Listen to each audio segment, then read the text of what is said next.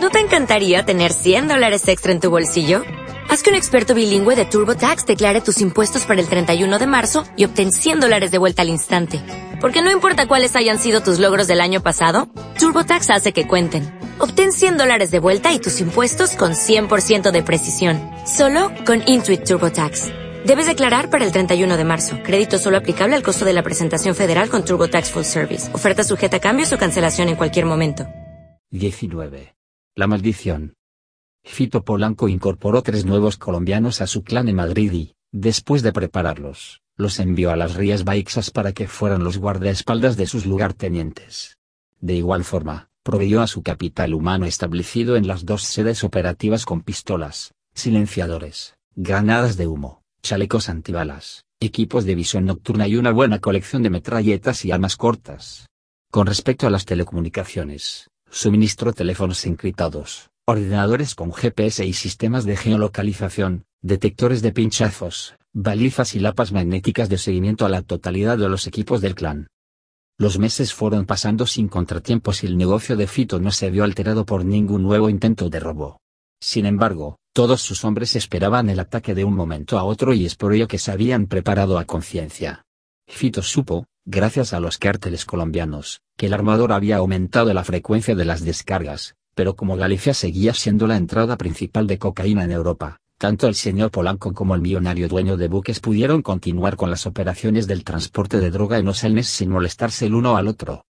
En 1999, Fito organizó una operación de 3 toneladas de cocaína cuya descarga iba a realizarse en la playa de Carnota y todo el mundo estaba en acción.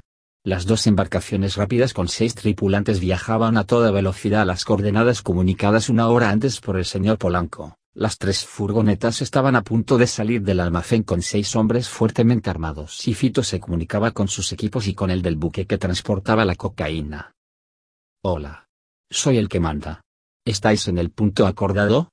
preguntó Fito al colombiano responsable de la entrega en el barco nodriza. Hemos llegado hace un rato. Las condiciones del mar han sido buenas. Mis lanchas están a tan solo diez millas. Te da tiempo a tomarte un refresco. En cuanto lo termines tienes trabajo. ¿Has probado la grúa? Sí. Es lo primero que hemos hecho en cuanto hemos parado. Bien. Te vuelvo a llamar enseguida, dijo el señor Polanco. El veterano contrabandista se acordó de la cafetera y se sirvió un buen café traído por sus hombres de Colombia. En su chalet Villaviciosa de Odón, Fito se encontraba arropado por tres colombianos fuertemente armados y cuatro lindas prostitutas que esperaban en una de las habitaciones de la enorme casa mientras jugaban en el ordenador a un juego de aventuras y pufle. De nuevo el que manda. ¿Dónde estáis? preguntó el señor Polanco. A menos de dos millas, jefe. Todo en orden. Cuando lleguemos a las coordenadas dejaremos en abierto el teléfono para que pueda seguir el proceso del trasvase respondió el piloto de una de las planeadoras. Comprobad el primer fardo que os llegue a bordo. No os fiéis de esos bastardos. Utilizad las cámaras y filmad toda la carga con la referencia de la hora y el día en que se está realizando. Así lo haremos. Lo llamaremos pronto. No se preocupe. El señor Polanco tenía sobre la mesa de reuniones de su despacho las cartas marinas y el ordenador con GPS. Sus lugartenientes observaban y marcaban los movimientos del buque y las planeadoras con anotaciones horarias. Soy el que manda. Salid ya. Tenéis bastante camino. No corráis y dejad bastante espacio entre los vehículos para que no llaméis la atención, pero no os separéis mucho por si os atacan, dijo Fito. Entendido. Vamos para allá, respondió Julián. Las tres furgonetas salieron del almacén y pusieron rumbo a la playa de Carnota, un larguísimo arenal al norte de la ría de Muros y no aislado de poblaciones cuyo acceso requería de mucha paciencia debido a la serpenteante carretera que bordeaba toda la costa. Cuando llegaron al barrio Vilar en la zona establecida, torcieron a la izquierda y llegaron hasta la misma playa desde la cual llamaron para comunicar su posición al jefe. Estamos en el blanco. ¿Dónde está el pescado? preguntó Julián. Lo tenemos cargado y en movimiento para ser procesado. Calculo que en 20 minutos podés salir a esperarlo. Os aviso cuando sea, dijo Fito. De acuerdo. No volveremos a llamar, dijo Julián. La descarga se hizo sin ningún problema y los vehículos iniciaron el regreso a sus instalaciones de refugio. Atravesaron la pequeña población marinera de Lira y antes de llegar a la de Logro, a la entrada del concello de Muros, se encontraron de frente con dos coches cruzados en mitad de la carretera con hombres armados que apuntaban sus pistolas hacia ellos. Antes de que tomaran una decisión, observaron por los espejos retrovisores las luces de otros dos coches que se acercaron por detrás y se dispusieron también de forma transversal para impedirles la retirada. Maldito, vamos a pasar por el arcén de hierba de la izquierda mientras nosotros disparamos las metralletas por las ventanillas del copiloto. Pégate bien detrás de mi furgoneta y pon las luces largas. Espera diez segundos que llamo al pocholo para decirle que haga lo mismo. Fuerza, Faustino. Fuerza, Julián respondió el señor Suárez. Tras un silencio sepulcral, se oyó el primer agarre firme de las ruedas obligadas por el conductor del primer vehículo a girar sin mesura para ponerse de 0 a 100 en cuestión de segundos, seguido por la misma fuerza motriz de los motores de las otras dos furgonetas al mismo tiempo que se iniciaba el traqueteo de disparos a uno y otro lado del convoy. Julián, Faustino y el Pocholo dispararon todo el rato mientras los pilotos lograron pasar por el estrecho espacio que había en la cuneta. A su paso dejaron los dos autos cruzados completamente agujereados y a los ocho hombres sentados en el suelo, ya que tuvieron que ponerse a resguardo detrás de los coches y apenas lograron disparar unos pocos proyectiles al inicio de la huida en fila india de las furgonetas que escupían proyectiles con rabia. Sin embargo, los otros siete asaltantes de los dos coches atravesados en la parte trasera sí lograron disparar las pistolas a su antojo e hicieron una bonita estampa de agujeros en las puertas traseras de la última furgoneta con las balas incrustadas en los fardos de cocaína. El grupo de Fito aumentó la velocidad para escapar del lugar, pero una vez que comprobaron que los dos vehículos que se salvaron de los disparos no los seguían, aminoraron la marcha y se distanciaron de nuevo para evitar llamar la atención en el largo trayecto que aún les faltaba por recorrer hasta llegar a la protección de sus almacenes. Fito, hemos tenido otra emboscada en la carretera. No han logrado detenernos, pero han estado a punto de atraparnos, dijo Julián. Mierda. ¿Estáis todos bien? preguntó Fito. Sí, aunque a la última furgoneta la han dejado como un colador. Signo de interrogación abierta. ¿Habéis visto quiénes eran? Habla con Faustino. Parece que ha reconocido a alguien. Yo he tenido suficiente con disparar a diestro y siniestro, dijo Julián. Los pensamientos del señor Polanco estaban concentrados en el armador y sin perder un segundo se dispuso a llamar al señor Suárez. Maldito, ¿qué ha pasado? indagó Fito. Unos catorce hombres suramericanos dirigidos por un joven alto se han cruzado en nuestro camino de vuelta con dos coches delante y otros dos detrás para robarnos a punta de pistola. Hemos salido por el verde de la cuneta gracias a las metralletas respondió el señor Suárez. Signo de interrogación abierta ¿Quién era el malnacido que iba al mando? Es el hijo del armador.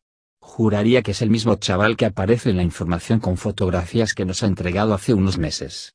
Y se hallaba en el medio de los dos vehículos atravesados y gritó fuego a la vez que disparaba contra la furgoneta de Julián que iba en cabeza.